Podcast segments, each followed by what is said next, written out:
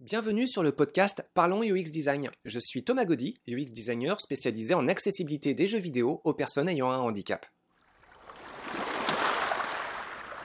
Bonjour à tous et bienvenue pour ce dixième podcast. Alors dans le podcast précédent, on avait parlé de la présentation de quelques modèles de psychologie qui est une des bases du métier de UX designer. Euh, et on avait parlé en particulier de, bah, du premier gros essor de la notion de psychologie, d'une part avec Freud, mais aussi de la euh, limite de, de, ce champ de recherche, parce qu'il était basé uniquement, essentiellement sur l'introspection.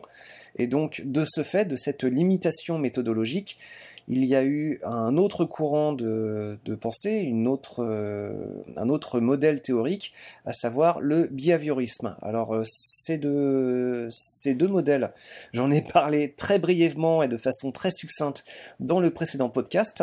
Euh, ce qui est intéressant à considérer, c'est de voir que chaque méthodologie d'un courant de pensée, en fait, a des limites et que d'autres courants de pensée considèrent ces limites et voient s'il n'y a pas une façon d'aller au-delà.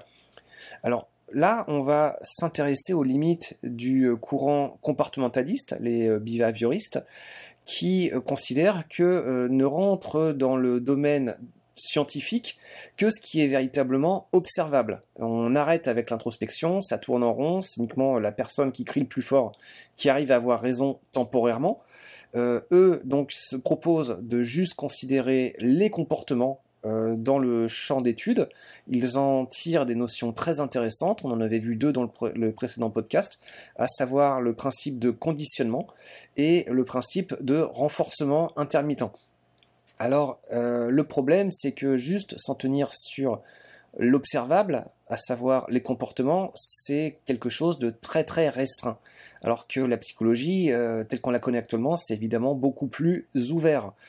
Donc euh, on va voir d'autres modèles. On va commencer avec euh, le modèle de la Gestalt. Alors la, Gestalt, aussi appelée euh, Gestalt thérapie, c'est d'abord quelque chose qui ne tient pas trop du comportement, mais plus de nos capacités de perception.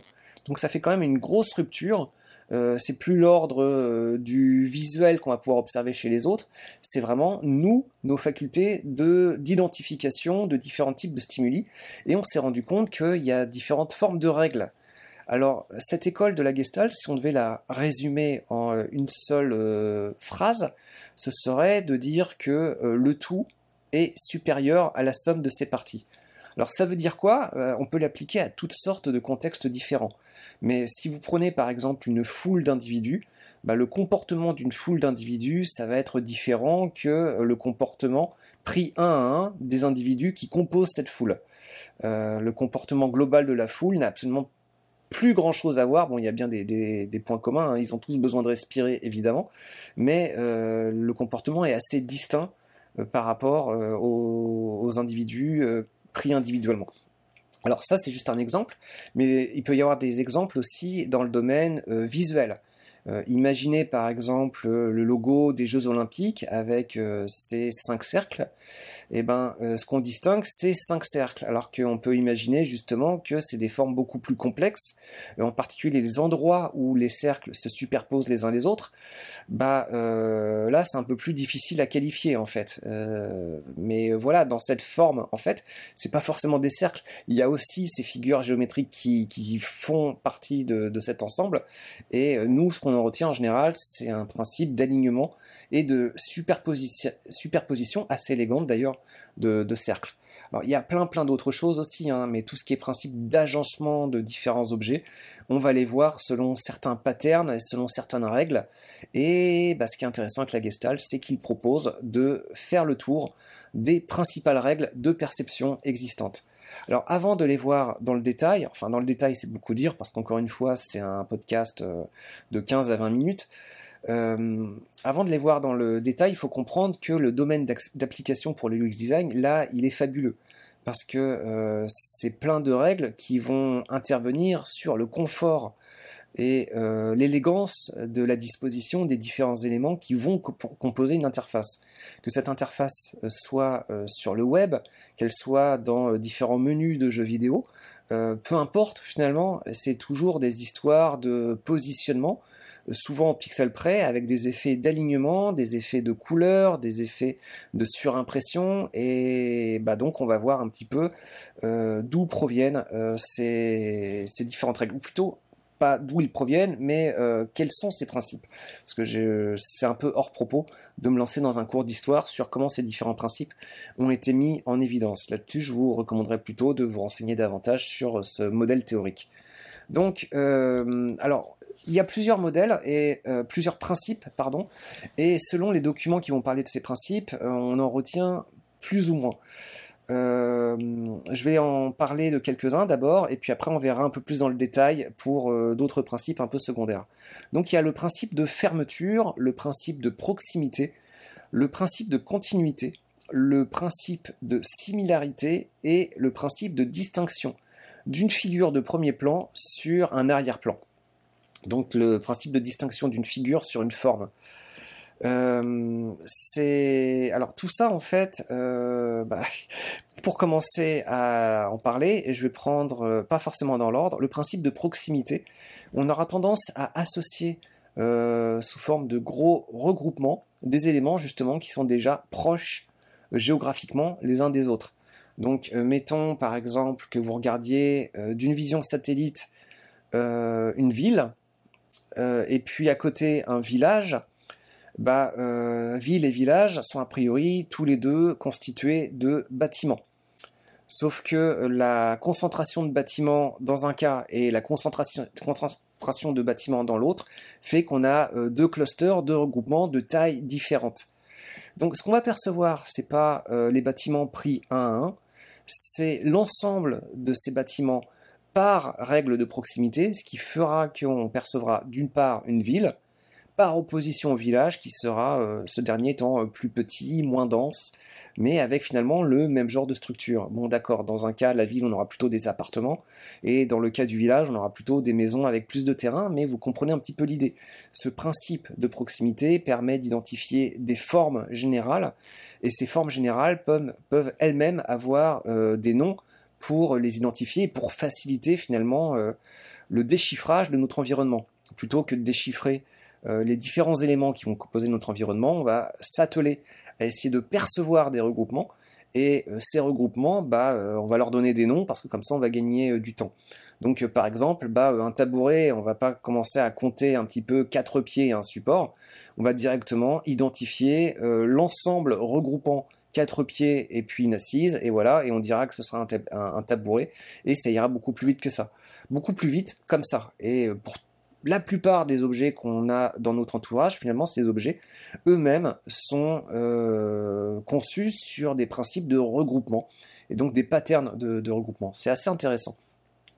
Mais euh, parfois, il y a aussi des objets qui sont composés par euh, des règles de fermeture. Alors, les règles de fermeture, c'est intéressant, c'est que là, ça soulève les questions d'alignement aussi.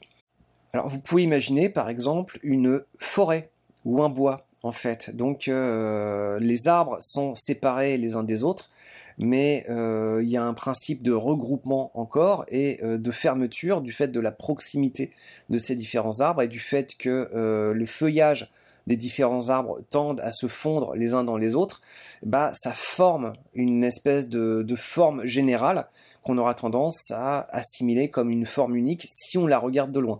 Évidemment, si on est dedans, la perception générale va être très différente.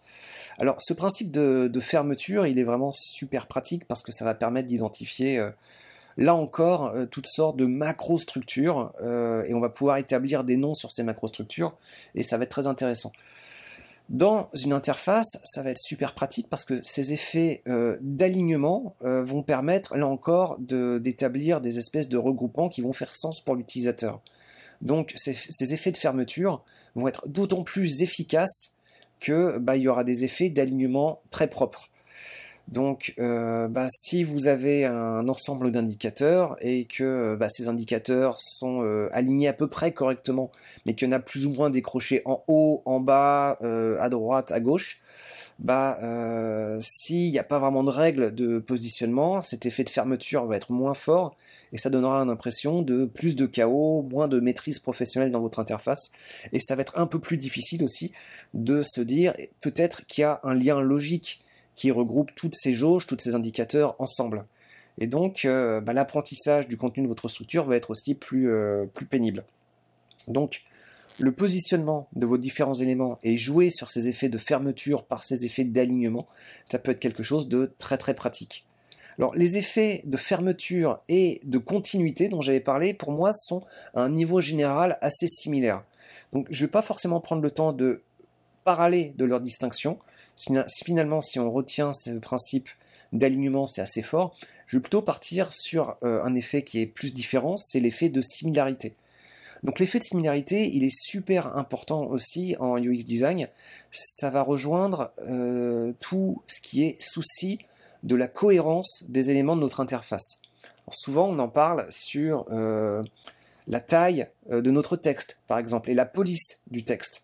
Et typiquement, dans euh, un site web ou une application euh, pas si bien fichue que ça, vous allez avoir euh, du texte de différentes formes, avec ici en très petit, là plus grand en italique, là encore plus grand d'une couleur différente, et puis là taille intermédiaire mais en gras. Et ben, on va voir que ça va créer un effet de chaos et un effet de confusion aussi. Ça va rajouter pas mal de bruit, c'est-à-dire pas mal d'éléments perceptifs perturbateurs qui va faire qu'on va avoir du mal à en tirer une logique. Pour réussir à atténuer ce bruit, ben on va travailler sur euh, l'effet de similarité, à savoir faire en sorte que euh, bah, certains styles vont se retrouver euh, plus souvent d'une page à l'autre, d'un endroit à l'autre de notre interface, et donc on va mieux travailler ces effets de similarité. Il y a plusieurs avantages à ça. Déjà, la compréhension du contenu de l'interface va être plus claire parce qu'il y aura moins de styles différents à apprendre. Et d'autre part, comme cette compréhension bah, va être basée sur moins d'éléments à apprendre, on va aussi plus facilement assimiler quel est le comportement ou le rôle de tel style par rapport à telle ou telle fonctionnalité. Alors là, dans un texte, en fait, la notion de fonctionnalité ne fait pas forcément sens, mais si on parle de boutons, en fait, euh, là, tout de suite, c'est beaucoup plus intéressant. Euh, pensez par exemple que vous avez des boutons sur lesquels vous pouvez interagir, et imaginez que certains de ces boutons ont un cadre rond, d'autres un cadre parfaitement carré, d'autres pas de cadre du tout. Et puis d'autres encore euh, des boutons, mais encore différents, avec peut-être des coins légèrement arrondis, mais qui sont ni ronds ni carrés on peut avoir toute une profusion de logiques de boutons. Finalement, si vous décortiquez bien les, le, le Windows, Windows 10 et les différentes versions de Windows, vous allez voir que euh, n'y a pas énormément de parties d'interface qui soient vraiment similaires à toutes les autres. C'est une espèce de chaos patchwork qui est assez fascinant à décortiquer. Donc euh, ce problème de similarité, quelque part, on peut le garder en tête tout le temps pour réussir à bonifier notre démarche d'application de plus de cohérence dans nos interfaces. Donc je reviens un peu, j'insiste un peu sur la notion de bouton. Si vous voulez distinguer quelque chose euh, qui est interactif par rapport à quelque chose qui est non interactif, bah, vous pouvez jouer sur cet effet de similarité et faire en sorte que, par exemple, vos boutons vont avoir un cadre. Et euh, bah, comme ça, ce qui n'a pas de cadre, on pourra l'appréhender comme n'étant pas un bouton ou n'étant pas interactif. Alors ça peut être un peu plus compliqué que ça très rapidement, mais dans un premier temps, ok, euh, interactif, bouton égale cadre. Et puis ce cadre, vous pouvez dire, bon, bah, mon cadre, il aura toujours à peu près la même forme. Si c'est exactement la même forme, ça peut être encore plus pertinent.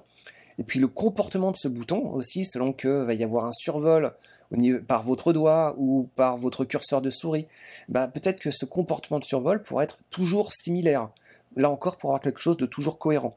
Donc ça aussi, ça va être super efficace pour euh, réussir à mieux distinguer les différents styles et les différents comportements des éléments composant votre interface. Euh, donc voilà, on pourrait partir bien plus loin sur les différentes actions d'un bouton. Ça aurait le coup de faire un podcast sur, euh, sur euh, bah, les différents comportements attendus d'un bouton. Il y a pas mal de choses à en dire finalement et on est loin d'avoir fait le tour de tout ce qu'on peut faire avec ça. Et donc ce principe de similarité, il est toujours hyper important et hyper d'actualité pour une bonne pratique d'ergonomie et de UX design. Le dernier principe, ça va être le principe de distinction d'une figure et du fond. Alors, euh, c'est valable pour toutes sortes d'interfaces, c'est encore plus valable dans euh, les jeux vidéo. Euh, plus qu'un principe de conception, c'est plus une explication en fait que euh, bah, derrière on a réussi à développer cette capacité fascinante de dans notre environnement et ce brouhaha de formes et de couleurs d'extirper euh, des patterns et dans ces patterns de réussir à dire bon bah ça a priori ça va être devant et ça va peut-être être un humain ou un animal ou en tout cas un être vivant et puis derrière, ça va être euh, du décor, euh, ça va être euh, du bois, de la roche, une rivière peut-être, enfin peu importe. Et derrière, il y a une logique de survie aussi. Il faut comprendre que nos différents ancêtres, bah, s'ils n'avaient pas la capacité d'identifier un dangereux prédateur planqué dans le décor, bah, ils risquaient de se mettre plus rapidement en danger avec plus de risques de se faire manger. Donc évidemment, cette capacité à distinguer des êtres vivants pouvant potentiellement être dangereux pour nous par rapport à un décor, euh, cette capacité qui a pu euh, émerger, se renforcer, se développer au fur et à mesure, bah, elle reste actuellement super pratique pour, euh, bah, pour survivre au quotidien tout simplement, même si on a moins de prédateurs autour de nous qui sont sur le point de nous bouffer. Même si les prédateurs ont pris d'autres formes, ils sont toujours présents quelque part. Donc par contre, ce comportement, il est toujours ancré. Et lorsqu'on déchiffre des interfaces, bah, on aura toujours cette capacité à essayer d'identifier euh, des formes par rapport à un fond. Et donc dès l'instant qu'on pourra appliquer des patterns de visage, de silhouette, de, par rapport à, euh, quelque chose qui fait plus l'ordre du bruit, euh, du fond, du décor ou juste quelque chose de complètement abstrait, ben on va réussir plus facilement à donner du sens donc c'est sur ce principe-là qu'on peut représenter euh, des avatars dans un environnement complexe avec toutes sortes de situations à, traverser.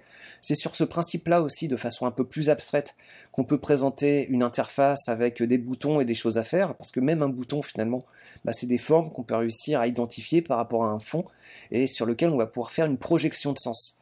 Et cette projection de sens sera encore plus efficace si les boutons qu'on représente sur l'interface se rapprocheront d'un bouton euh, qui aura un comportement réel dans la vie réelle.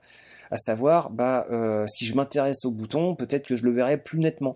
Euh, à savoir, nos cellules visuelles qui vont vraiment se porter sur le bouton, bah, on aura une meilleure capacité à voir les couleurs sur l'objet de notre attention donc le bouton sur lequel euh, je m'intéresse, sur lequel je fais un survol de souris, bah, je peux faire un highlight, une surbrillance, un effet de surbrillance, avec les couleurs qui sont plus euh, chatoyantes et présentes. Euh, à l'inverse, si je presse le bouton, bah, le bouton pressé, il va s'enfoncer, en quelque sorte, il sera dans, l'ombre. Donc bah, pour que ça fasse sens aussi, c'est bien d'appliquer ce type de comportement. Vous avez un bouton sur une interface, vous pressez le bouton, quelque part, vous allez l'assombrir un petit peu.